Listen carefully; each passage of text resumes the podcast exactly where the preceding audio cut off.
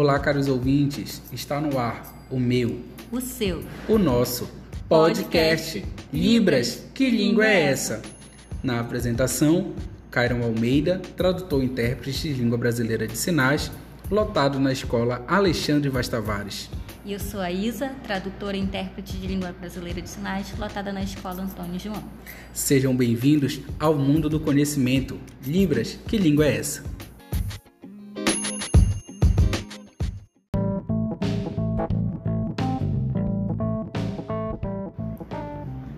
Então, Isa, por mais que para nós, intérpretes, professores de Libras e comunidade surda, a sensação é de um discurso repetitivo ainda é preciso afirmar e reafirmar a legitimidade da Libras, uma vez que, para a grande maioria, trata-se de uma questão alheia e pode parecer como uma novidade que causa certo impacto e surpresa.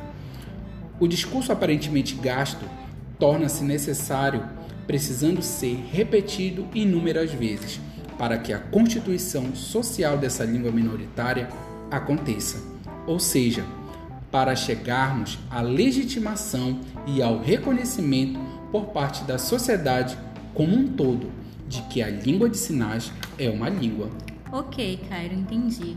Mas qual é o objetivo de produzir esse podcast?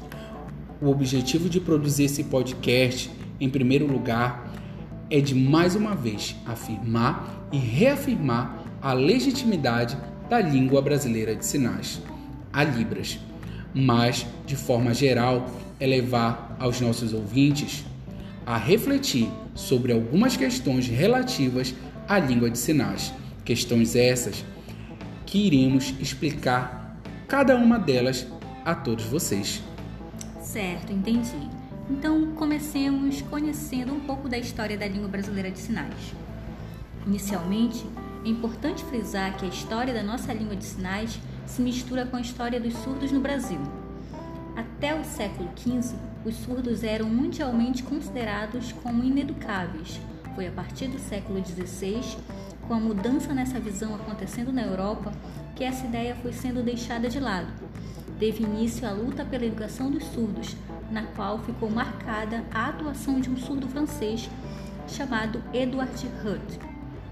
Em 1857, Edward veio ao Brasil, a convite de Dom Pedro II para fundar a primeira escola para surdos no país, chamada na época de Imperial Instituto de Surdos Mudos. Com o passar do tempo, o termo surdo-mudo saiu de uso por ser incorreto, mas a escola seguiu forte e funciona até hoje, com o nome de Instituto Nacional de Educação de Surdos, o famoso INES, que fica no Rio de Janeiro. A Libras, a Libras foi criada então junto com o INES, a partir de uma mistura entre a língua francesa de sinais e de gestos já utilizados pelos surdos brasileiros. Ela foi ganhando espaço pouco a pouco, mas sofreu uma grande derrota em 1880. Um congresso sobre surdez em Milão proibiu o uso das línguas de sinais no mundo, acreditando que a leitura labial era a melhor forma de comunicação para os surdos. Isso não fez com que eles parassem de se comunicar por sinais, mas atrasou a difusão da língua no país. Com a persistência do uso e uma crescente busca por legitimidade da língua de sinais, a Libras voltou a ser aceita. A luta pelo reconhecimento da língua, no entanto, não parou. Em 1993, uma nova batalha começou, com um projeto de lei que buscava regulamentar o idioma no país. Quase 10 anos depois, em 2002, a língua brasileira de sinais foi finalmente reconhecida como uma língua no Brasil.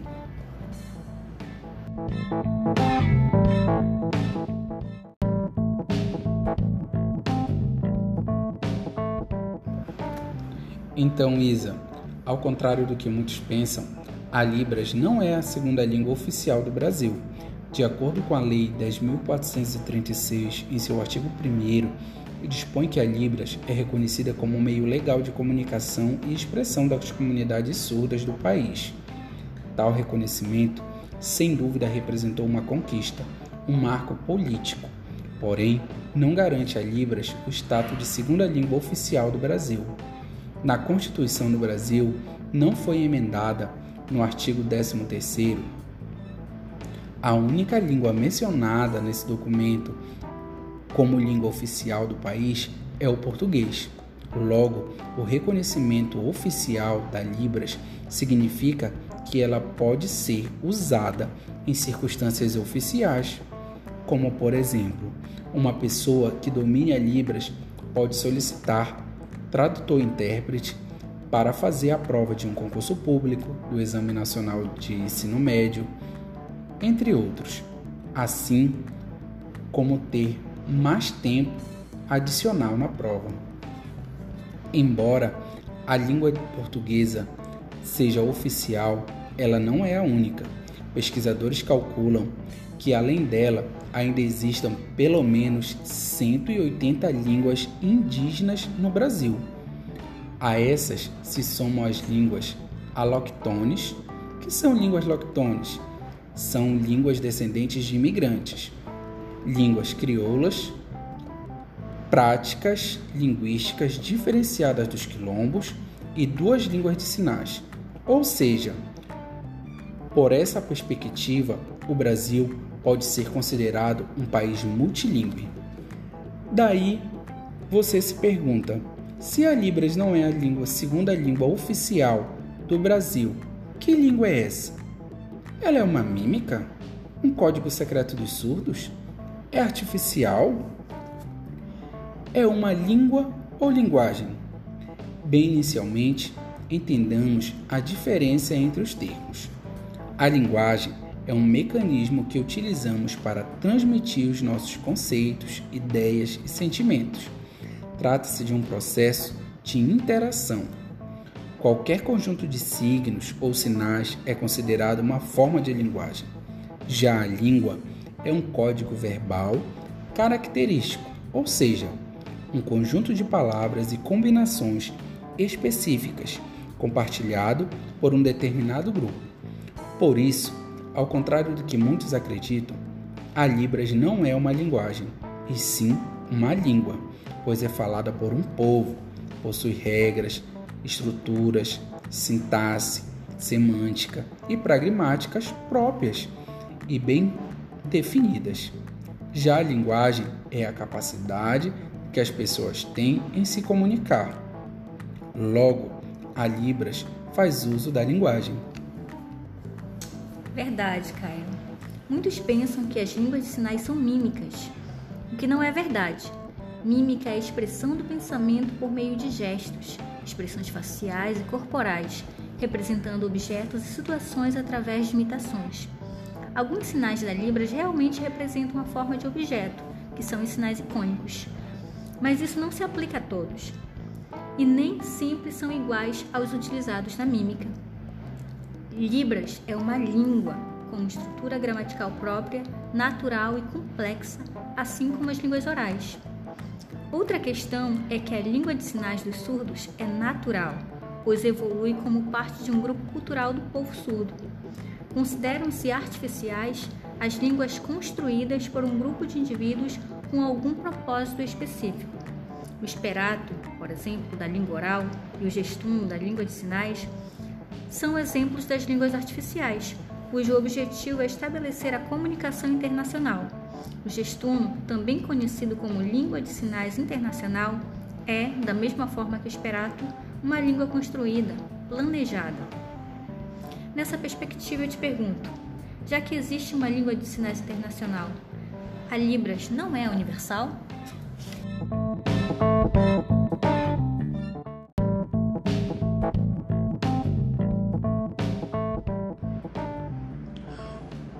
Uma das crenças mais recorrentes quando se fala em língua de sinais é que ela é universal, uma vez que essa universalidade está ancorada na ideia de que toda língua de sinais é um código simplificado, aprendido e transmitido aos surdos. É muito comum pensar que todos os surdos falam a mesma língua em qualquer parte do mundo. Ora, se nas comunidades orais cada país tem sua própria língua falada, com a língua de sinais não é diferente. Nos Estados Unidos, os surdos falam a língua americana de sinais, ASL. Na França, língua francesa de sinais. No Japão, língua japonesa de sinais, e assim por diante. Em qualquer lugar que haja surdos interagindo, haverá língua de sinais. Logo, universal é o impulso dos indivíduos para a comunicação, e no caso dos surdos, esse impulso é sinalizado. Ok, Caio, entendi. Algumas pessoas também podem pensar: ah, mas é muito fácil se comunicar em Libras. Eu sei o alfabeto manual. Faça a datilologia das palavras do português para o surdo e ele entende. De forma alguma isso acontece. O alfabeto manual, utilizado para soletrar manualmente as palavras, é apenas um recurso utilizado por falantes da língua de sinais. Não é Libras, e sim um código de representação das letras alfabéticas. É um empréstimo linguístico. Então, acreditar que a língua de sinais é o alfabeto manual é fixar-se na ideia de que a língua de sinais é limitada, já que, un... já que a única forma de expressão comunicativa seria uma adaptação das letras realizadas manualmente, convencionadas e representadas a partir da língua oral. Outro ponto importante a ressaltar é sobre o soletramento, tanto na sua forma receptiva quanto produtiva, ou seja, o soletrante que não for alfabetizado na língua oral, nas modalidades da leitura e escrita, terá dificuldades de compreensão. Muitas pessoas, por pensar que saber o alfabeto manual é saber Libras, acreditam que seria as línguas de sinais uma adaptação das línguas orais. Ou dito de outra forma, que, as, que a Libras é um português sinalizado. Na verdade, a língua de sinais tem estrutura própria, é autônoma, ou seja, independente de qualquer língua oral em sua concepção linguística. Logo, o português sinalizado tem sido alvo de muitas críticas, porque se insere na filosofia do bimodalismo, uma pseudolíngua intermediária. Como já dito, a língua de sinais não é mímica, também não é universal, nem datilologia e nem linguagem.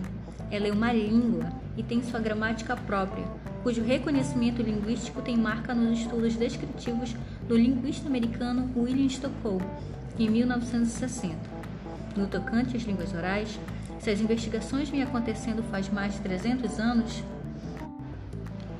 as línguas de sinais, por sua vez, vieram a ser contempladas cientificamente apenas nos últimos 40 anos.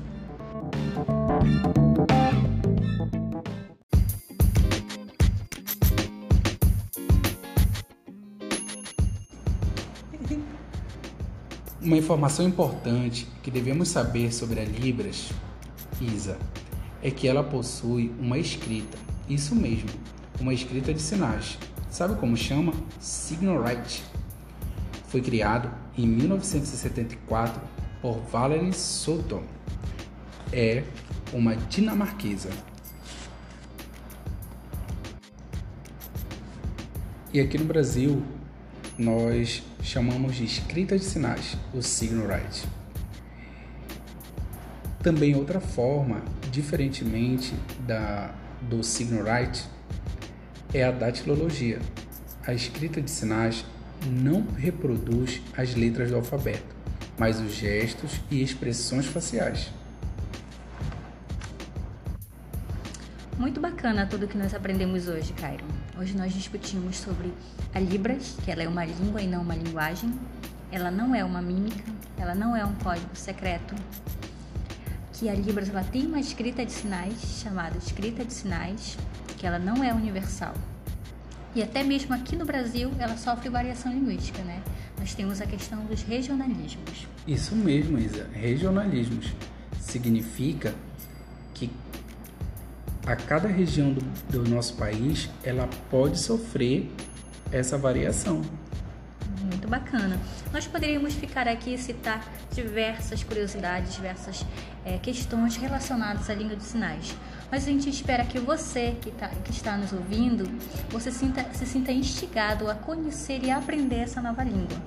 Por isso, nós traremos aqui para vocês alguns motivos para que faça você ir atrás de um curso de Libras aqui no Amapá. O primeiro delas é que quem fala em Libras, além do português, é bilíngue. Você sabia, Cairo? Isso mesmo, bilíngue. Bacana. O segundo é que auxilia na eliminação de barreiras comunicativas. Você aprendendo Libras, você pode ter contato com o seu próximo e diminuir as barreiras comunicativas. Aprendendo Libras, você tem mais agilidade no seu raciocínio. Também é, você pode ter novas possibilidades profissionais e pessoais.